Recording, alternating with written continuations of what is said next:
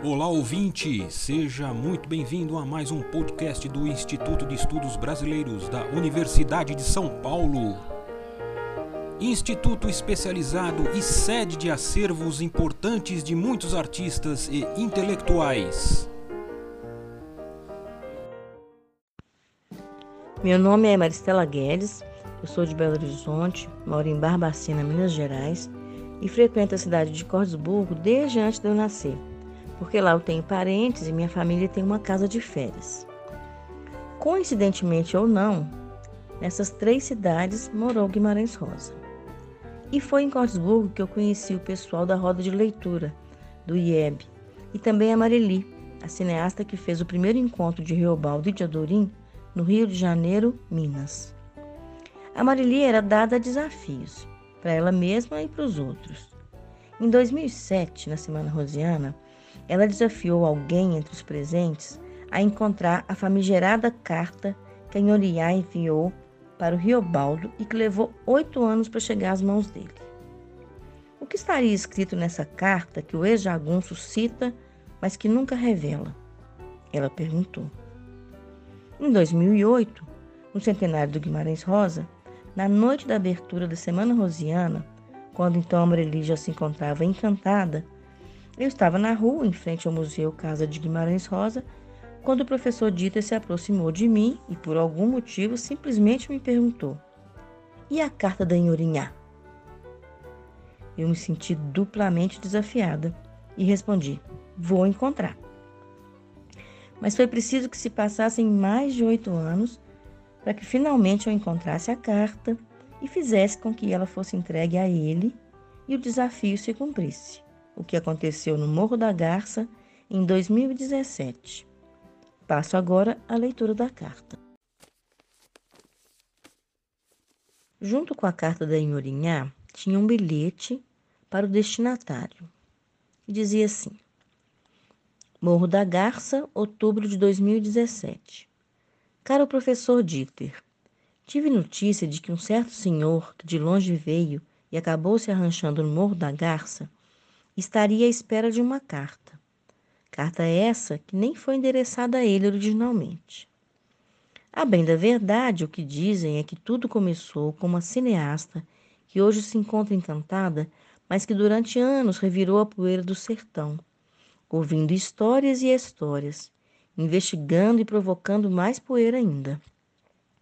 Soube que há dez anos, em Cordesburgo, ela desafiou os presentes a saírem em busca dessa carta. Acontece que, por acaso ou destino, ela veio parar em minhas mãos. Inclusive, não sei se é mesmo a tão procurada carta.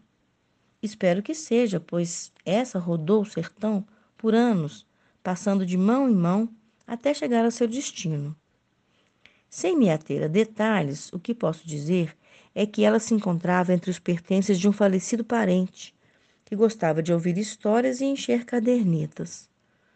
Me parece que em uma de suas andanças, ele esteve em uma fazenda onde permaneceu por três dias, ouvindo as histórias de um velho fazendeiro que dizia estar de range-rede, mas que no passado teve seus dias de jagunço.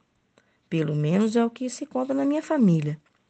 Fato curioso é que, segundo ele, o tal fazendeiro teria mencionado essa carta, que levou oito anos para lhe ser entregue, de modo casual, como uma carta simples pedindo notícias e dando lembranças.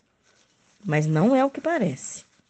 Tanto que ao final da visita, o fazendeiro a entregou a esse meu parente para que ele a levasse, porque a esposa não gostava de saber que ele tinha essas coisas do passado entre seus guardados. Confira por si mesmo. Está, é claro, um tanto suja e redobrada, quase não se pode mais ler. Enfim, Após todos esses anos, tendo zanzado de um lado para o outro nesses sertões, em muitas algibeiras e capangas, nas mãos de tropeiros e viajores, uns não sabendo mais de quem a receberam, atravessando a passagem do século, chega às suas mãos a carta de Inhorinhá. São Josézinho da Serra, 13 de maio do ano da graça de 1900 e pouco. Senhor moço da barba feita, Jagunço Riobaldo, do bando de Medeiro Vaz. Queira Deus que a presente carta vá encontrá-lo com gozo de boa saúde. Por aqui está tudo de sempre, o ir e vir dos passantes, sem novidades. O que me consome mesmo e que me fez achar jeito de lhe enviar essas palavras é um desassossego que trago comigo, ainda do tempo em que assistia lá na Arueirinha. Vontade de rever o moço que por lá passou e muita saudade deixou. E mais, de lhe oferecer minha gratidão e de minha mãe, duas mulheres sozinhas neste confim de Gerais. Desde aquela ocasião, na Aroeirinha, quando lhe sorri com todos os dentes, nunca mais sorri igual para homem nenhum. Isso quem disse foi minha mãe, Ana Duzusa. E é bem verdade que eu nunca não me esqueci daquele dia. Eu vesti o meu melhor vestido, vermelho, como se adivinhasse a importância que aquele visitante ia formar no meu sentimento. Osmici amarrou seu cavalo num pau de cerca e vinha vindo na minha direção. Quando passaram os seus companheiros aos galopes e gritos, tocando um boi preto que iam sangrar e carnear em beira d'água. Aquele poeirão juntou nós dois como num presságio. Osmicê então entrou, tomou café que eu mesma coei e mais, refresco e limonada de pera do campo. Depois foram só amores e alegrias. Recebi seu carinho no citim do pelo. Feito casamento, a prata da lua e o doce do mel. O que eu ouvi da sua boca então, nunca mais não escutei de homem nenhum. Aquilo não era só o comum do ofício. Então lhe presenteei com uma presa de jacaré para transpassar no chapéu com talento contra mordida de cobra lhe fiz beijar uma imagem de minha santinha milagrosa de devoção. Tudo para sua proteção. Foi quando chegou minha mãe, Ana Duzusa, adivinhadora de boa e de má sorte. Mulher de muita virtude, minha mãe, sempre ciente desse meu ofício, nem não se importa, desde que seja com homens de fora. Jagunços ou tropeiros, ela até mesmo dá sua placença. É que assim são todos passageiros, é o que ela diz. Nessa altura, comemos farinha com rapadura e minha mãe, Ana dos Usa, que tinha acabado de chegar do arranchado de Medeiro Vaz, onde tinha ido atender a um chamado dele, que queria suas profecias, acabou contando os planos do seu chefe de atravessar o liso do Sussuarão. Ah, como eu me lembro de ver a raiva nascer nos seus olhos. Me nem não acreditou. Tem para mim que minha mãe estava lhe provocando contando verdades dos fatos para que vós me lhe pedisse outras maiores verdades, passagens da sua vida por vir, perguntas que vós me calou e não perguntou. Faltou a coragem? A Ana dos Usa conhece por detrás o pano do destino. Não fica entretida nos lugares de saída nem de chegada. Ela bem sabe que o real está ali, no meio da travessia. É o que ela sempre diz, minha mãe, Ana dos Usa. Se conto tudo isso, é que contar é um modo de reviver.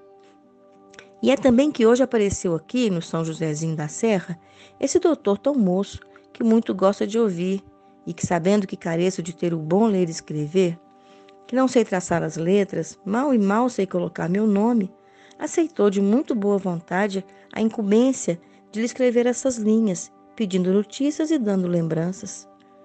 Homem de toda leitura e suma doutoração, que é, me disse que eu não preciso escolher palavras difíceis, que é só ir falando o que vem do coração, que ele, acostumado a encher suas cadernetas, vai passando tudo para o papel, e que o jagunço da barba feita e das palavras bonitas há de entender tudinho.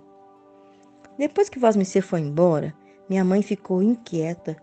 Sabia do perigo que nos rondava por ela ter dado com a língua nos dentes no caso da travessia do Sussuarão ameaças de morte para o resguardar do forte segredo? Ah, ela, só uma bruxa feiticeira, mãe dessa filha de má vida. Que chance podíamos ter nós duas perto de tão grandes chefes, Medeiro Vaz e Joca Ramiro? Só mesmo contando com um bom coração, de dó e de pena do moço que comigo esteve, que me fez lhe querer bem e que muito também ficou marcado meu gosto ficando em seus olhos e sua boca. Ana dos Usa, minha mãe, é mulher justa e soube o valor da sua defesa, de enfrentar a pessoa mais chegada do seu afeto em nome de nós duas. No fundo, eu sabia que não podia ser de outro jeito. Meu coração se enche de alegria de novo e sempre quando me lembro das palavras que ouvi entre as quatro paredes naquele dia e antes da confusão armada. Osmicê me contou das mulheres que conheceu, tudo num turbilhão, que se agora bem me lembro, é só porque quis ser todas elas, cada uma a seu tempo. Como aquela moça, Rosa Guarda, sempre formosa e turca, ou a outra moça bonita que tanto gritava e xingava, mas que por fim estremeceu e lhe aceitou. E até mesmo aquela uma moreninha miúda, que se fez de pedra, lhe ensinou a nunca mais abusar de mulher. Porque o que Vosmecê queria e prezava mesmo era ver a satisfação para todas elas. E me chamou de pimenta branca, boca cheirosa, bafo de menino pequeno, florzinha amarela do chão, puta e bela. Ainda disse que eu rebrilhava para Vosmecê como Itamutinga, um talismã, coisa que eu nem nunca hei de esquecer. Vosmecê gostou de mim? Havia de algum dia pensar em mim para casório? Amor leal? Ah, Riobaldo, moço da barba feita, que assim como veio se foi, como a poeira que nos juntou, que a mim e a minhas irmãs de ofício sempre teve estima e doces usos, que enxergou as nossas belas bondades. Ah, não somos mesmo rejeitãs, ah, isso não. No ofício de fazer o gozo do mundo, damos açúcar e sal a todo passante, sem mesquinice. Para todos, formosas somos. Sabemos guardar prazer e alegria para cada um desses, práticas da bela vida. Pois se não temos valia, como é então que somos de tantos homens? Por isso, depois mandei aviso a todas as outras, das redondezas e além, que bem recebessem por onde passasse o moço Riobaldo que está no bando de Medeiro Vaz. E cá fiquei eu, a me casar com todos e amanhecer sempre flor. Depois daquele dia, minha mãe não me deixou mais em paz, porque vós me não perguntou, aí é que ela mais quis achar resposta. Mas foi de dentro da neblina que ela enxergou seus escurecidos tempos. Por que não perguntou na ocasião, Riobaldo? Por que não pôs nas mãos de Ana dos Usos seu destino logo naquele dia? E assim dava a volta, demudava o seu caminho, sua vida virando por entre outros morros? Remeximento em passado não vinga. É cutucar ossos em redor de ninho de coruja.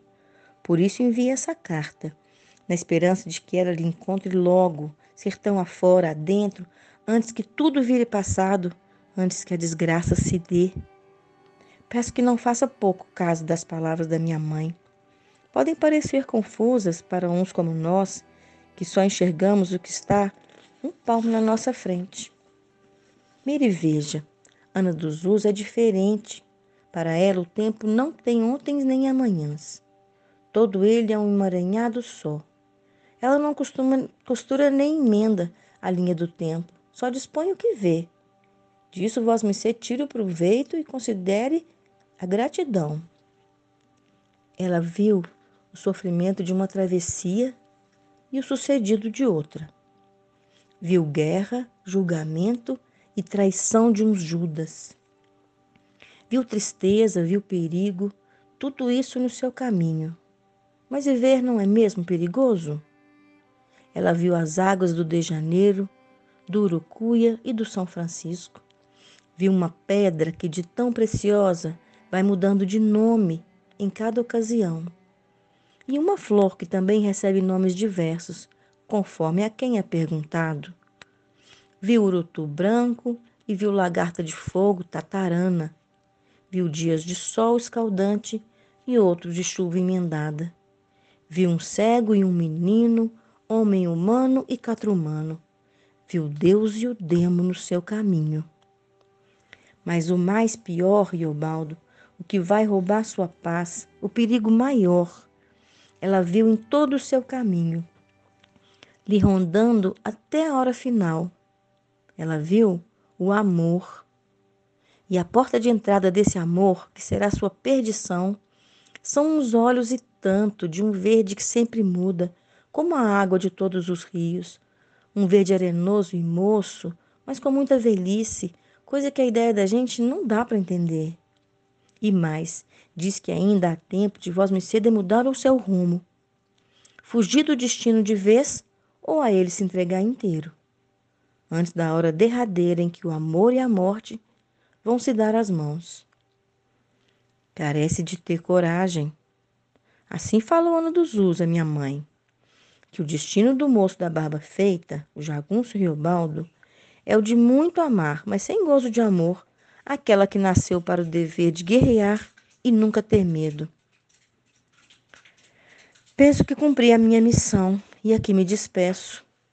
Faço, faço votos de que essa lhe encontre o mais breve possível para que tudo se acerte e que Deus seja servido.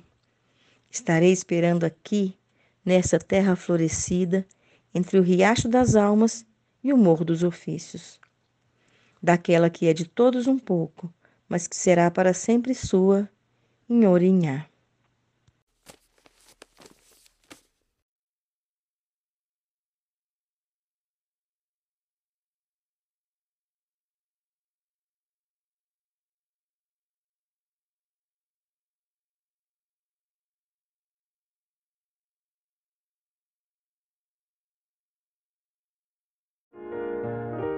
Este podcast do Instituto de Estudos Brasileiros chega ao final. Esperamos que tenham gostado e em breve retornaremos com um novo assunto para você.